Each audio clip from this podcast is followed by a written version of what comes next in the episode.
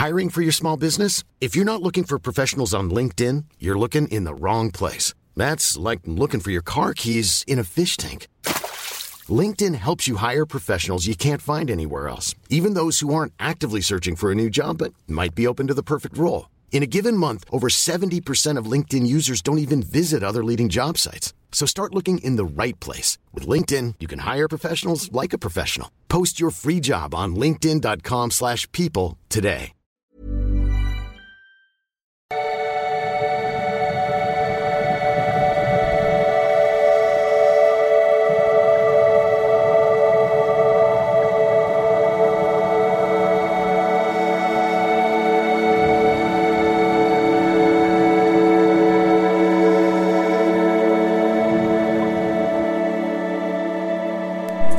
Hallo ihr Lieben, Christian Schmeier, Paartherapeut, Beziehungscoach, Psychologe und so weiter und so weiter. Ähm, und weist nochmal hin auf die Bootcamps, die anstehen, wer da noch hinkommen will. Und heute haben wir etwas äh, schwieriges Thema, ist vielleicht auch ein bisschen kontrovers. Und zwar heißt das, wie empathisch sind Empathen so, ne? Also es gibt ja oft so dieses Narrativ von Empath und Narzisst, äh, wo wir ja auf diesem Kanal auch zunehmend weniger drüber reden wollen. Äh, was natürlich nicht heißt, dass Persönlichkeitsstörungen verschwinden, aber man muss sie eben, da haben manche Angst vor, dass das dann verschwindet. Nee, es verschwindet nicht, aber man muss es eben, es reicht eben nicht, einen Begriff für ähm, alles im Leben, was einem, was man doof findet, zu nehmen irgendwie. Und aber heute wollen wir uns mal die andere Seite angucken. Was ist denn eigentlich mit diesen Empathen, also wenn ihr mich schon länger verfolgt, dann wisst ihr, dass ich, äh, ist natürlich Empathie ist natürlich eine großartige Eigenschaft. Ich habe immer ein großes äh, Schwierigkeit damit, wenn Menschen so nach außen tragen. Ich bin mega äh, sympathisch, hätte ich schon fast gesagt. Ich bin mega, ich bin der größte Empath der Welt und ich weiß nicht was, ich bin so empathisch. Hm, Finde ich immer ein bisschen schwierig. Ähm, und ähm, weil natürlich klar, wenn man empathisch ist, also erstmal ist ja immer, kennt ihr vielleicht, aus, vielleicht auch aus meinen Kursen, immer die Frage, wenn man so empathisch mit seinem äh, Minuspolpartner ist, wieso ist man dann nicht empathisch mit sich selber so, ne? Und merkt einfach, dass man in solchen Beziehungen nicht gut aufgehoben ist. Aber ich wollte heute mal eine ganz interessante andere Sache beleuchten. Wie empathisch ist man wirklich mit dem Partner? Also was viele ähm, ich rede jetzt mal in Folge, äh, anstatt von Narzisst, so von Bindungsängstler, sage ich mal nicht, dass es das Gleiche ist, aber äh, ist ja häufig in diesen Plus-Minus-Beziehungen, wisst ihr ja, ne? Einer ist sehr co-abhängig, einer ist, ja, äh, bindungsängstlich, egozentrisch, wie auch immer. Und ähm, ja, wenn ich jetzt ähm, sozusagen empathisch bin, was meine ich damit? Die meisten meinen damit so, ja, dass sie so, so mitfühlen mit ihrem Partner, dass er so Schwierigkeiten hat in einer Beziehung, sagen wir mal, äh, bindungsängstlich ist, was weiß ich, ne? Und wollen ihn dann gern retten, was natürlich überhaupt nicht funktioniert, aber äh, und haben sozusagen dieses Mitgefühl mit ihm und dieses äh, ihn retten wollen und aus seiner Bindungsangst befreien wollen, wird dann oft auch, äh, ist ja gar nicht so ganz falsch, aber wird oft so mit Empathie dann gleichgesetzt, unter anderem so, ne? Aber ich habe mir mal so gedacht, äh, das ist ja eigentlich ein Riesenirrtum, weil viele Menschen, die krass bindungsängstlich sind und oder bisschen egoistisch, äh, leiden ja gar nicht darunter. Ne? Also erstmal wollen die gar nicht gerettet werden.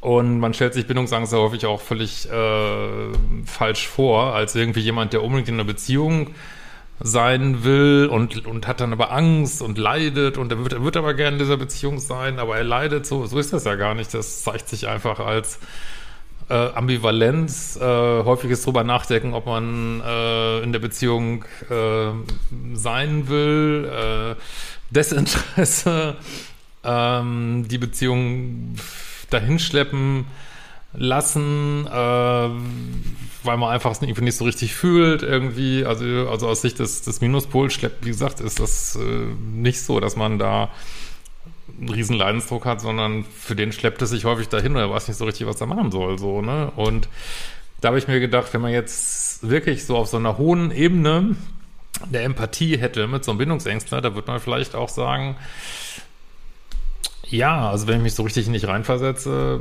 wäre es vielleicht auch sogar aus dieser Sicht besser, wir beenden die Beziehung einfach, ne? Versteht ihr, was ich meine? Oder man sagt, äh, pff, ja, oder was weiß ich, man kommt in, äh, in irgendeiner Weise ähm, also entgegenkommen wir, das sind co-abhängig, aber man würde einfach verstehen, auch aus Sicht des Bindungsängstens, dass es einfach nicht funktioniert, ne? Wäre das nicht auch eine echte Empathie, die würde natürlich zu dem Gleichen führen, was ich sowieso mal sage, dass man da ausgehen sollte aus, aus diesen Beziehungen.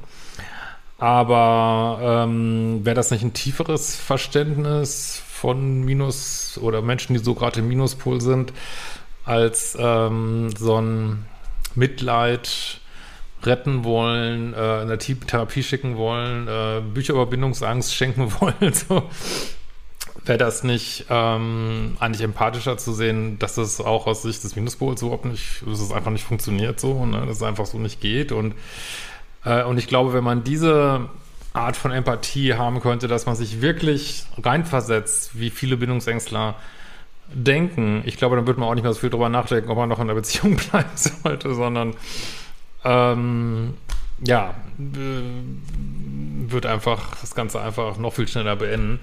Gut, jetzt wissen, wissen wir natürlich, es wird einem häufig nicht leicht gemacht, weil das ist natürlich auch eine Sache, die dann wenig kommuniziert wird aus vielen Gründen, will ich es auch gar nicht bewerten.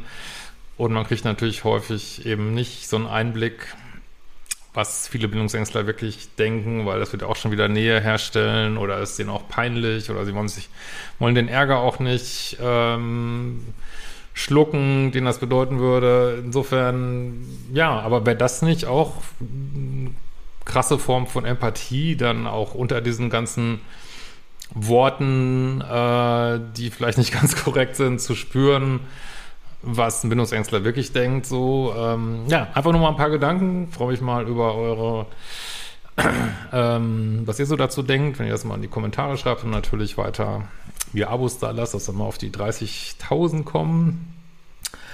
Ja, viel mehr wollte ich heute eigentlich gar nicht sagen, einfach nur mal ein paar euch ein bisschen teilhaben lassen an Sachen, wo ich so in den letzten Tagen drüber nachgedacht habe. In diesem Sinne, wir sehen uns bald wieder.